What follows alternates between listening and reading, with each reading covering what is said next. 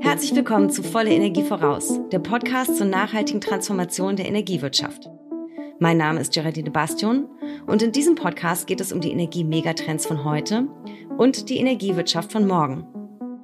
Um herauszufinden, welches Potenzial in diesen Trends tatsächlich steckt, sprechen wir mit spannenden Interviewgästen und gehen unter anderem der Frage nach, warum Gründerinnen und Gründer mit neuen Ideen und spannenden Geschäftsmodellen für die Energiewende so wichtig sind. Dieser Podcast ist Teil des Projekts SetHub, ein Projekt, mit dem das Bundesministerium für Wirtschaft und Energie die Deutsche Energieagentur DENA beauftragt hat. Mit dem Programm sollen Startups dabei unterstützt werden, mit ihren innovativen Ideen die Energiewende voranzubringen. Mehr Infos zum Setup gibt später. Dieses Mal geht es bei uns um das Thema Wasserstoff und wie Wasserstoff erneuerbare Energien voranbringt, praktisch aufs nächste Level bringen wird.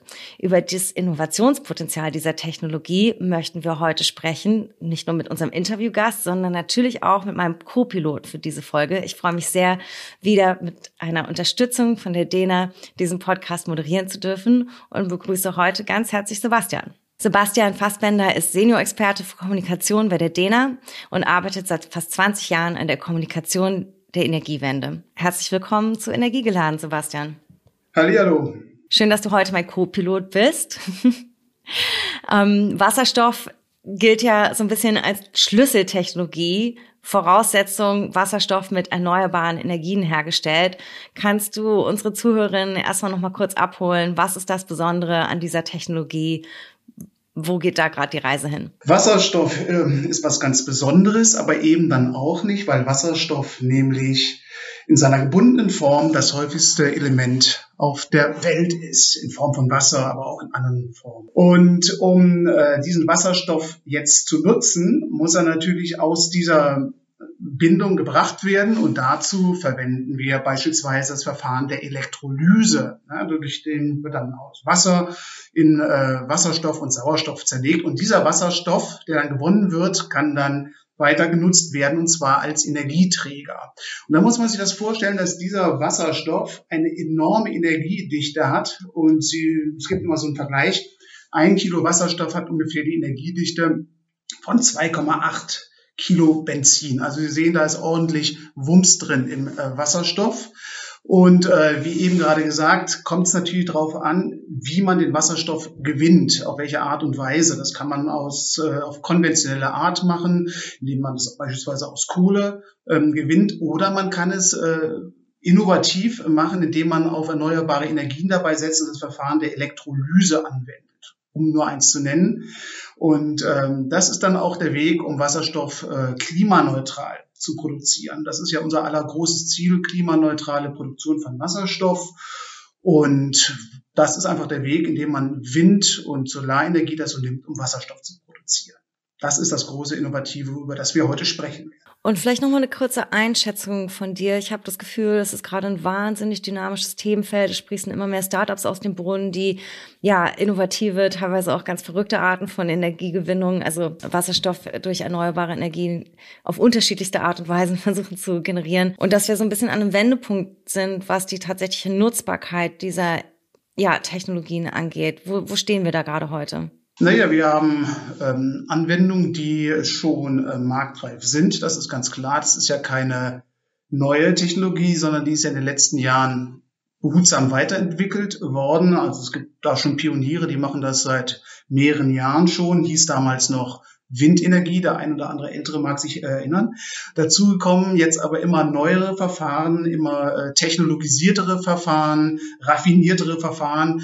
Äh, Thomas Kometzka wird uns da wahrscheinlich äh, nachher noch mal ein bisschen Einblicke liefern, wie diese Verfahren sind. Und in der Tat, es gibt auch äh, Verfahren, die aktuell noch ein bisschen wie soll man äh, sagen, exotisch klingen, aber die durchaus auch äh, Riesenpotenzial haben. Zum Beispiel gibt es Startups, die sich äh, mit der Thematik Wasserstoff aus Algen äh, beschäftigen. Das kann auch ein großes Potenzial sein. Also das Schöne ist, es ist halt Musik drinne und äh, die Claims sind noch nicht abgesteckt, sondern da sortiert sich gerade ein Markt und äh, da sind gute Ideen natürlich willkommen. Und jetzt hast du gerade schon verraten, wir haben natürlich auch in dieser Folge wieder einen Gast und wer auch wer er ist. Lass ihn doch dazu holen. Ich begrüße ganz herzlich Thomas Schrometzka. Er ist Head of Strategy bei Enapter. Er hat Erfahrung in der Solarbranche durch den Bundesverband Solarwirtschaft gesammelt und auch in der internationalen Zusammenarbeit durch die ja, Arbeit bei der GIZ, da auch im Energiesektor. Und wir freuen uns sehr, dass er heute bei uns ist und in Nepta und seine Sicht auf das Thema Wasserstoff und Innovation im erneuerbaren Energiesektor vorzustellen. Herzlich willkommen, Thomas. Ja, vielen Dank. Hallo, schön, dass ich dabei sein darf. Ja, schön, dass du hier bist und mit uns heute podcastest. ähm, lass uns doch gerne einsteigen mit Enapter, was ihr so macht und wo ihr gerade seid. Ihr habt vor zwei Jahren gerade erst den Setup Award als Startup der Energiewende gewonnen. Und jetzt hat man das Gefühl, Investoren und Politiker gehen bei euch ein und aus. Ihr seid mittlerweile auch an der Börse ja, wart ihr einfach zur richtigen Zeit am richtigen Ort oder wohin liegt das Erfolgsgeheimnis bei Napta? Ja, äh, gute Frage. Ja, also kein Zweifel, Timing ist da natürlich ein ganz, ganz wichtiger Faktor, aber ähm, ist auch nur ein Faktor. Also wir haben 2017 eine Lücke gesehen und hatten Zugriff auf eine sehr außerordentliche Technologie, die den Unterschied machen kann. Und ich glaube, das war für uns ganz entscheidend die global wachsende Erkenntnis, dass grüner Wasserstoff total essentiell ist und uns hilft, um quasi die zweite Phase der Energiewende zu starten. Das letztlich ist es das. Äh, das ist natürlich unumgänglich und das ist dieser Timing-Faktor. Wenn wir das nicht hätten, dann äh, sehen viele Dinge anders aus. Und wie Sebastian das ja auch schon erwähnte, Wasserstoff ist nicht neu, Elektrolyse ist nicht neu. Es war lange ein Nischenmarkt und äh, jetzt kommt es, weil diese Erkenntnis wächst.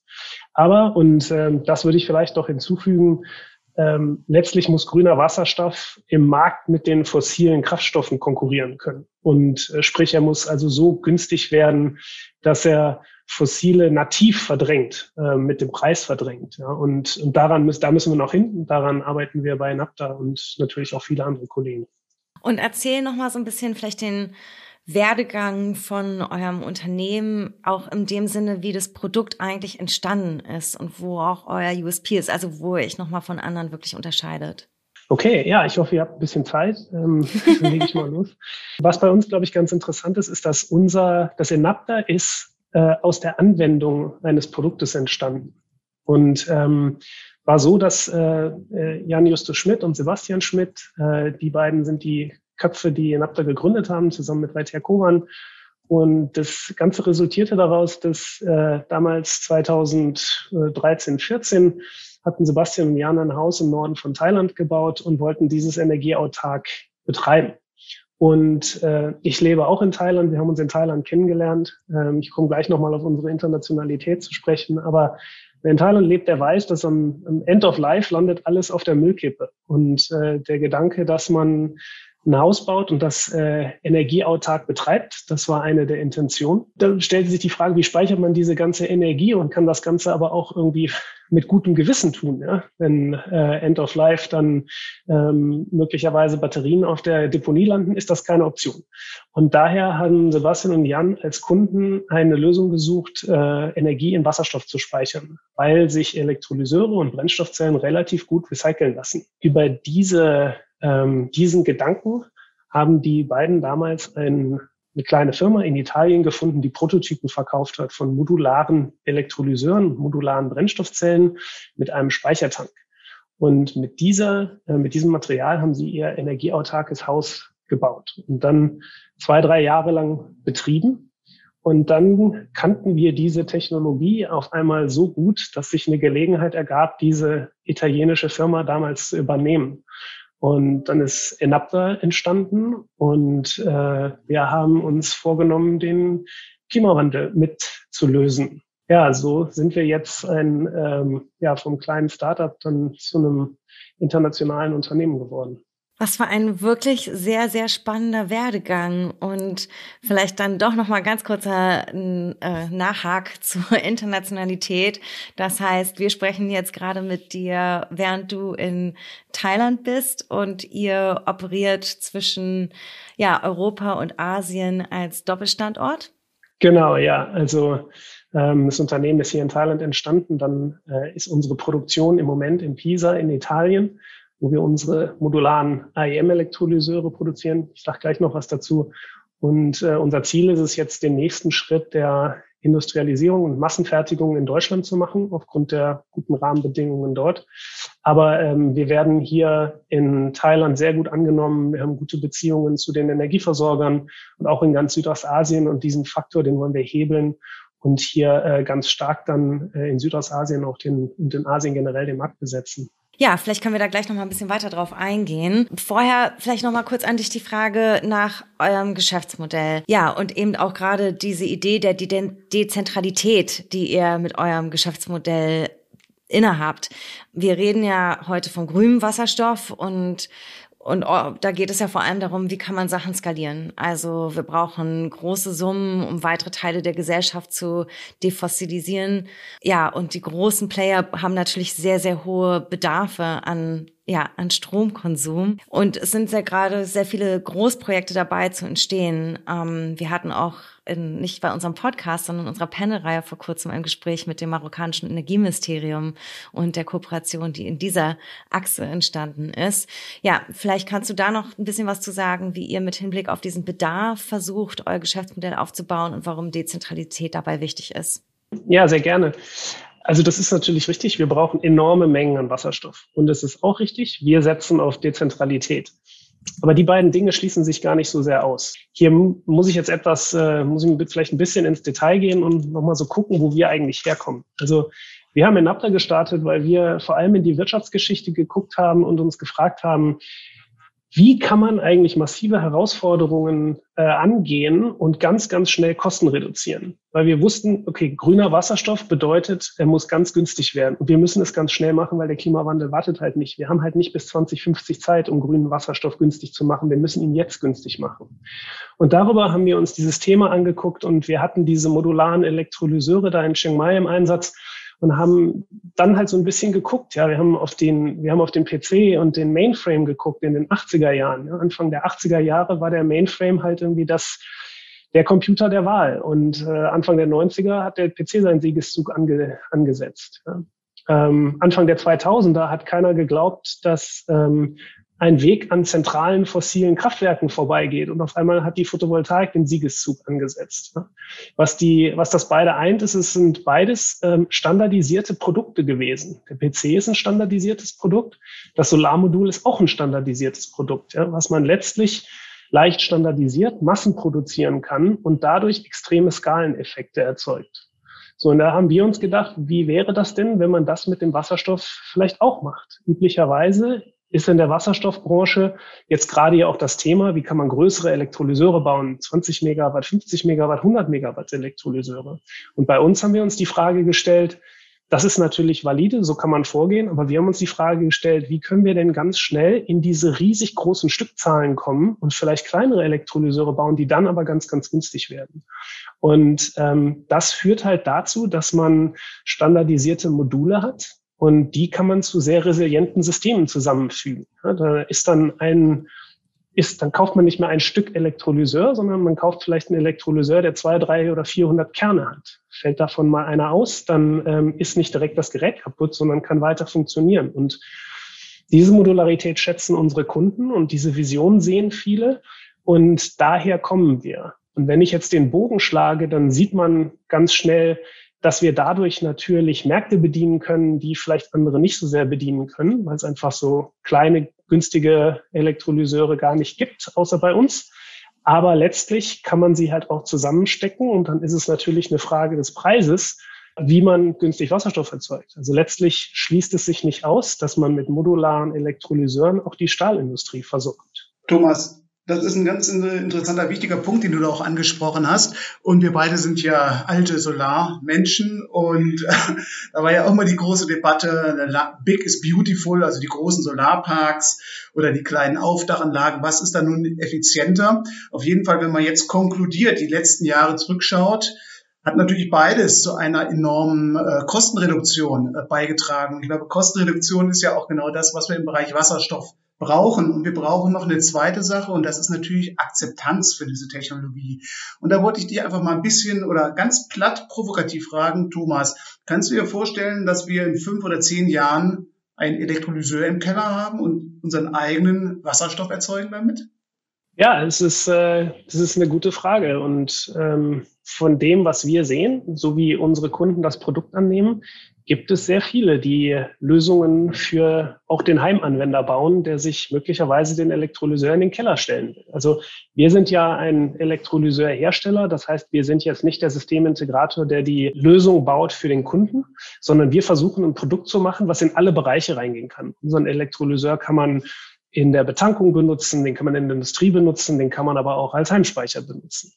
Ähm, was wir von unseren Partnern hören, äh, ist, dass die Integratoren unser, unser System schätzen und es beim Kunden installieren. Und der Kunde, der möchte autark sein oder der sieht die Vorteile von saisonalem Speicher, den man möglicherweise mit einem Elektrolyseur ähm, einfacher äh, erreichen kann oder günstiger erreichen kann. Und, und sicherlich in die Richtung geht es.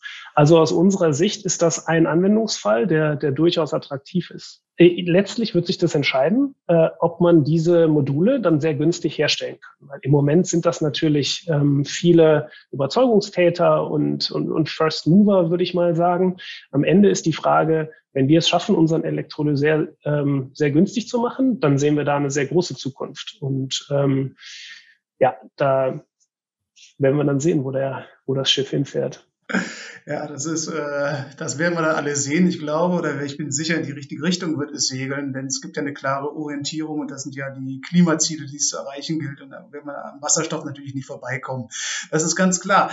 Aber unsere, unser Podcast heute ist natürlich auch ein Podcast, der sich ähm, an ähm, Startups, an junge Leute auch überwiegend wendet. Und äh, du bist ja so eine Art Seid ihr eigentlich noch ein Start-up? Und wenn ja, wie würdest du die Start-up-Szene so im Wasserstoffbereich einschätzen? Du kennst da sicherlich viele. Äh, Braucht man da mehr Ideen, mehr Geschäftsideen? Hapert es da an der Finanzierung? Liegt das Geld auf der Straße? Kannst du uns ein kleines Look und Feel aus der Wasserstoffszene aktuell geben, aus der Gründerszene? Also äh, Geld liegt auf jeden Fall nicht auf der Straße, also zumindest nicht auf unserer. Da muss man hart verarbeiten, das, das kann ich sagen.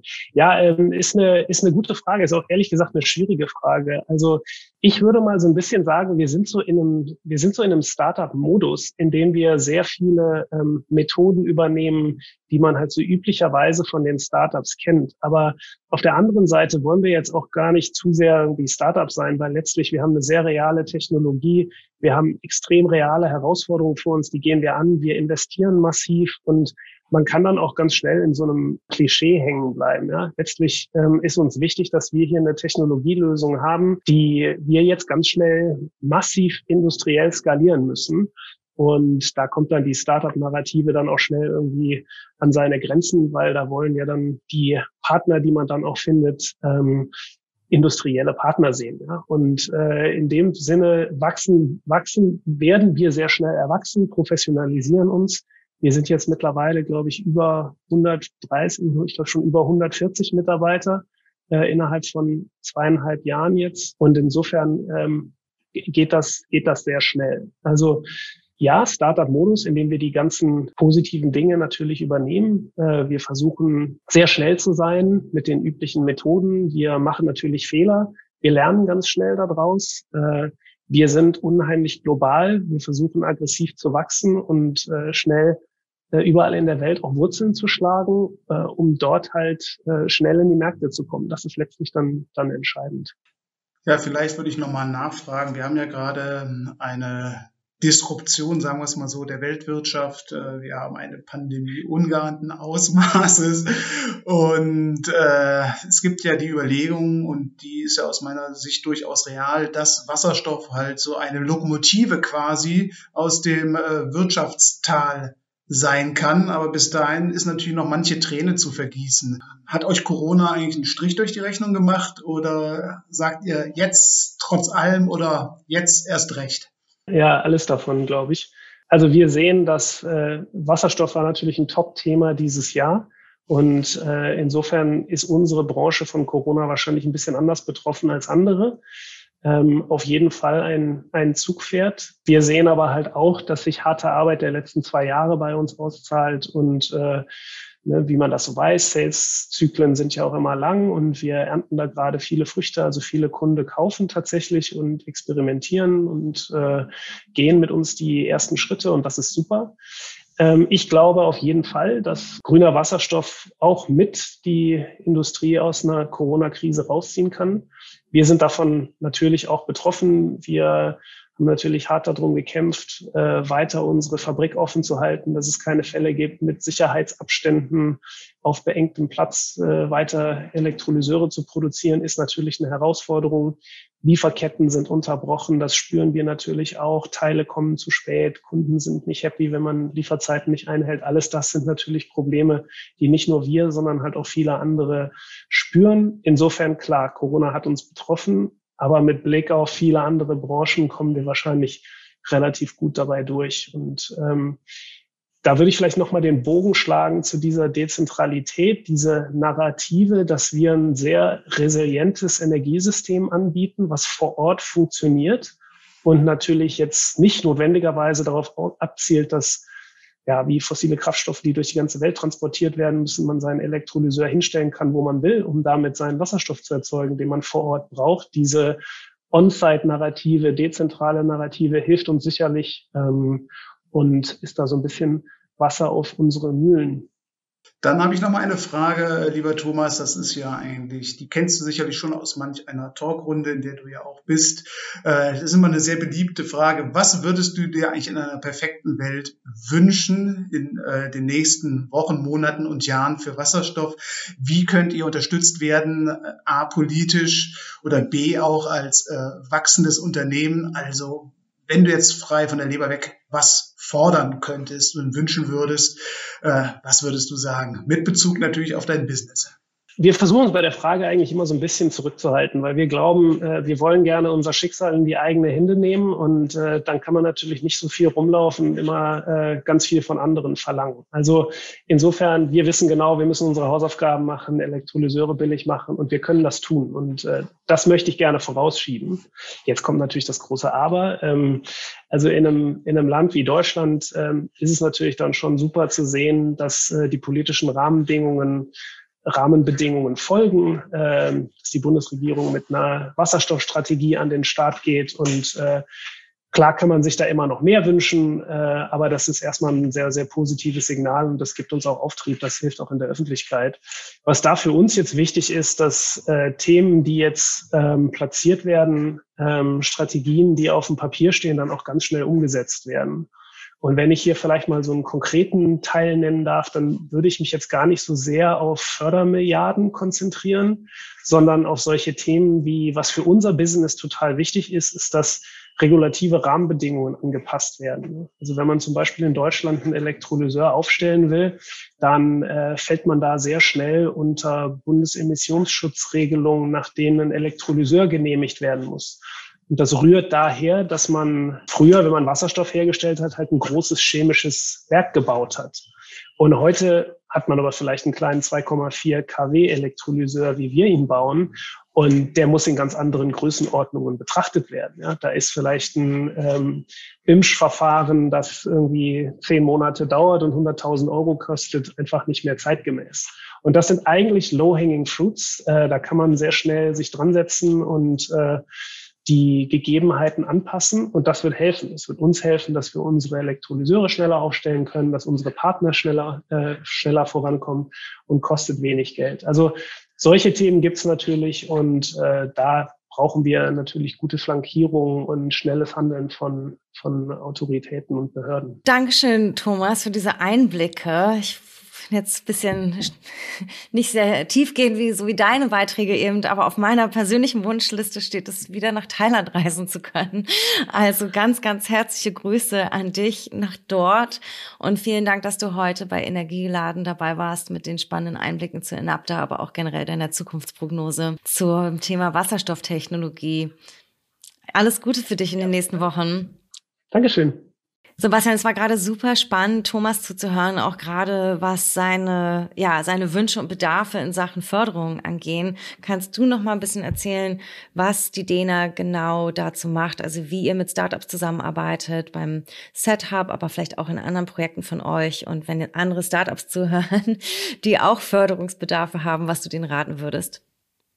Ja, ich fand das auch äh, sehr spannend, äh, was Thomas Kometzka als Startup gesagt hat. Und ähm, ich kann nur sagen, dass wir von der DENA aus natürlich seit langen Jahren das Thema Startups auf dem Radar haben, denn wir denken, einfach ein Energiesystem ohne Innovation kann eigentlich auf die Dauer nicht so richtig funktionieren. Und deswegen versuchen wir Start-ups natürlich als normale Partner in alle unsere Projekte einzubinden. Wir haben in äh, Wasserstoff in diesem Sektor einige Projekte, Plattformen, in denen wir seit Jahren eng äh, mit Startups zusammensitzen. Und das wird auch sehr, sehr geschätzt von unseren anderen Unternehmen, die dort sitzen, die halt einen anderen ähm, klassischeren Background haben. Also dieser Austausch in den Projekten, das gemeinsame Arbeiten an Themen zusammen mit Startups, das ist eigentlich äh, gehört zur DNA der DENA. Dann haben wir noch unsere großen Flagships wie unseren DENA-Kongress, den haben wir jetzt kürzlich im November. Auch dort geben wir natürlich Startups die Möglichkeit, ihre Produkte einem größeren Publikum äh, vorzustellen aus Politik und Wirtschaft und gehen dort intensiv in Dialog. Und schließlich und endlich Du hast es ja bereits angesprochen, haben wir ja gezielte Programme auch unterstützt äh, und gefördert vom äh, BMWI, wie die große Set Produktfamilie, sage ich mal, wo äh, Startups natürlich äh, nicht nur Informationen bekommen können, sondern wirklich auch ein eins zu eins Tutoring. Also das ist ja auch eine neue Qualität, dass wir Unternehmen wirklich auch richtig äh, bei der Hand nehmen, bei den Fragen, wie können sie ihr wunderbares, innovatives Produkt in den doch äußerst komplexen Energiemarkt mit seinen Hunderten von äh, Gesetzes- und Gesetzesvorlagen integrieren. Ich denke, das ist diese große Leistung, die DENA erbringen kann, Startups äh, für den Energiemarkt und äh, die besonderen regulatorischen Rahmenbedingungen fit zu machen. Und dann habt ihr natürlich bestimmte Zeiten, wo man sich für bestimmte Programme bewerben kann und fürs Mentoring. Aber so wie ich es verstanden habe, ist eure, eure Tür generell immer offen. Ne? Also wenn jetzt zum Beispiel ein Startup zuhört und denkt so, ach, das klingt spannend und ich möchte einfach mal anfragen und mich erkundigen, dann ist das durchaus willkommen bei euch. Das ist mehr als willkommen. Super. Alles klar. Ja, dann vielen Dank fürs Co-Pilot sein heute, Sebastian. Herzlichen Dank. Es war mir eine Freude.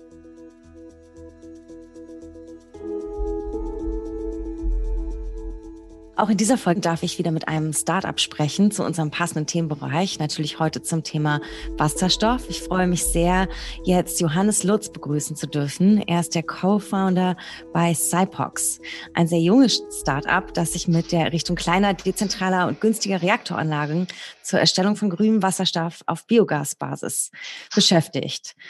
Super, dass du heute bei uns bist. Herzlich willkommen, Johannes.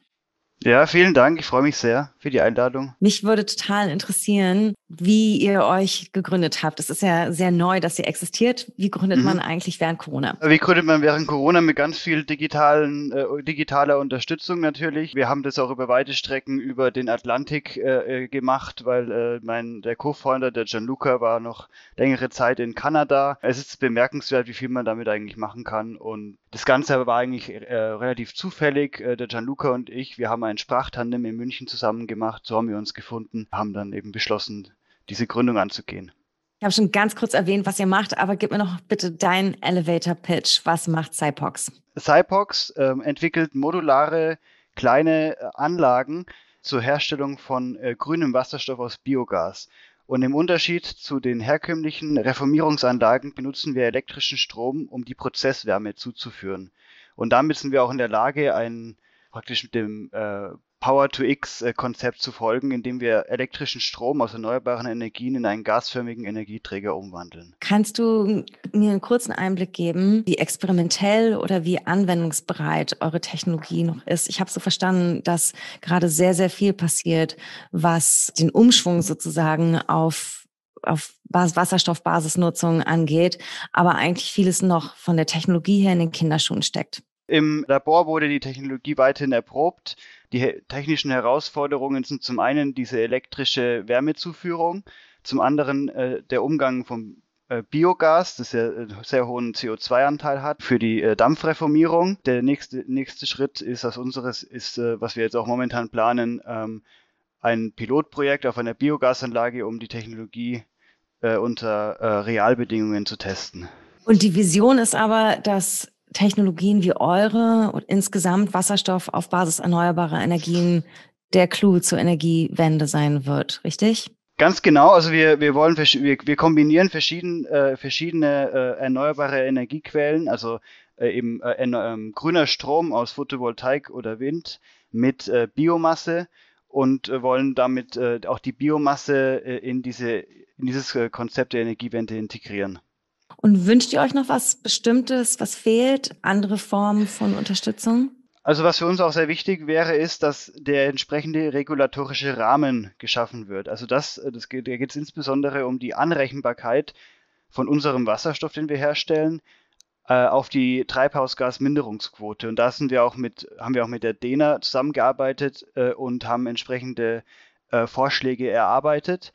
Und da würden wir uns natürlich wünschen, dass auch die Politik, der Bundestag, die Parlamentarier äh, hier das, das, große Potenzial sehen und äh, entsp entsprechende Regularien anpassen. Und vielleicht nochmal in Richtung Setup und Dena gefragt. Siehst du, dass sich da bestimmte Netzwerke ergeben oder auch andere Ansprechpartner, so dass man vielleicht auch versuchen kann, Lobby ist jetzt vielleicht ähm, falsch gesagt, aber eben Unterstützer auch für solche Policy-Arbeit, solche politischen Anforderungen zu finden? Ja, also ich, ich habe schon den Eindruck, dass es auch eine, eine geschlossene Community ist, die auch zusammenhält. Äh, es ist sehr oft auch passiert, dass wir Leute erwähnt haben, die dann äh, die äh, äh Kollegen von der DENA oder die dort involviert waren, auch schon kannten. Äh, also es gibt, es ist auch schon ein, ein dichtes Netzwerk und das auch, das man nutzen kann und auch, äh, um auch gemeinsam, insbesondere in Berlin, in der Politik, seine Positionen darzulegen und, und zu vertreten. Vielleicht ist das auch noch ein Bereich, in dem weitere Startups sich äh, finden könnten mit weiteren Innovationen, wie das umgesetzt werden kann. Hast du vielleicht noch irgendwelche Tipps, Do's und Don'ts für andere Startups, die sich in diesem Bereich gründen gerade? Ja, also äh, am Anfang ist es, glaube ich, am wichtigsten, in die Community hineinzuwachsen und so viele Leute wie möglich zu kontaktieren. Und man kriegt dann auch ein, bestimmte, ein bestimmtes Gefühl dafür, wer interessant ist, von wem man Unterstützung erwarten kann. Und am Anfang ist es sehr wichtig, mit so vielen Leuten wie möglich aus verschiedenen Perspektiven zu sprechen, um einen, einen ganzheitlichen Überblick über die Branche und über die Potenziale zu, äh, zu bekommen. Super, ganz, ganz herzlichen Dank für das Gespräch, Johannes. Weiterhin alles Gute für Cypox und die nächsten Schritte. Ja, vielen Dank, euch auch alles Gute. Vielen Dank, dass du bei dieser Folge voller Energie voraus dabei warst. Wenn dir der Podcast gefallen hat, freuen wir uns sehr, wenn du ihn abonnieren oder teilen möchtest. Und weitere Infos findest du auf der Webseite unter www.set-hub.de und in unseren Show Notes.